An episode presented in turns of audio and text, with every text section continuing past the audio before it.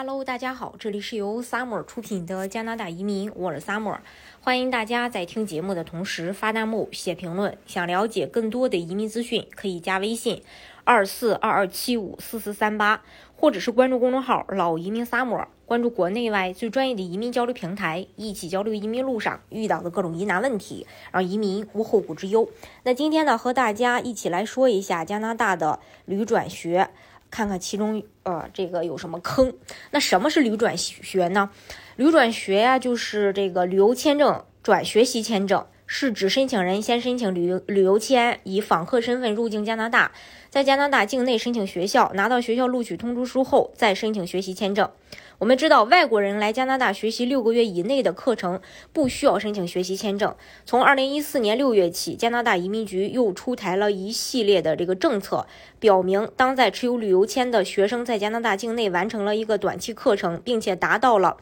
指定院校专业课录取标准，呃，也就获得这个。呃，这个指定院校专业课的专业课录取通知书，就可以在境内申请并获得学习许可。从此呢，许多语言成绩一般的申请人担心没有合格的雅思成绩，在境外申请学签遭拒，就先申请旅游签入境，在境内读呃语言班，通过之后再递交学签。这两年受一些因素的影响，加拿大旅游签也不是那么顺利。那么旅转学有哪些风险？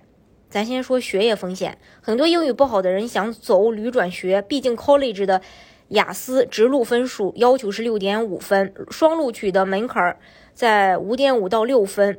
然后申请旅游签是完全不用英语成绩的，而且可以凭旅游签就读专门的语言学校。但，呃，有没有想过，申请人的英语基础真的不行，学习能力又不是那么强，来加拿大仅仅读了六个月语言班后，英语成绩依旧达不到要求。这样就拿不到学校 offer，根本没有办法顺利申请学签。再加上如果是低龄陪读的情况，每天还要照顾孩子，很难同时顾及自己的学习，心理压力也会很大。不如多花一些时间在国内学习英语，提高雅思成绩，既没有时间限制，又节省开销。也可以考虑其他对雅思要求低一些的项目，例如加拿大雇主类移民申请的话，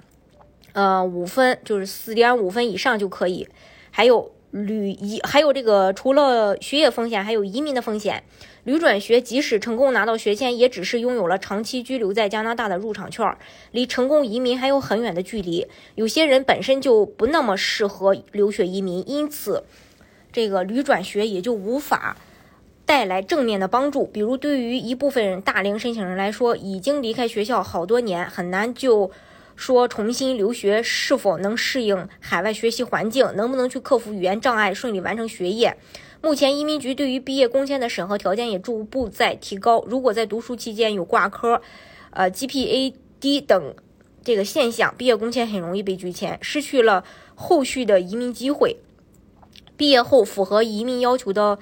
工作也不是那么容易找到。对于年龄较大的人来说，需要通过省提名的雇主担保移民，也就意味着要更努力的找到一个能够出力担保移民的雇主。对比完成学业来说，能够提供移民担保的雇主更是更大的不确定性。更有些本来可以直接申请雇主担保的，如果读了含金量不高的文凭，反而中断了职业发展的连续性，为后续的移民申请。徒增风险，同时移民政策也在不断变化。选择旅转学意味着申请人认定了就读省份的省提名移民政策，如果遇上改革，就有很大的影响。比如说，N.S 省突然关闭了紧缺职业、不需要雇主的通道等等。加拿大旅转学是一个好政策，也是可行的一条路。但对于有家庭、有孩子又又以移民为目的的成年人来说，如果你满足加拿大省提名的雇主类移民的情况，尽量选择。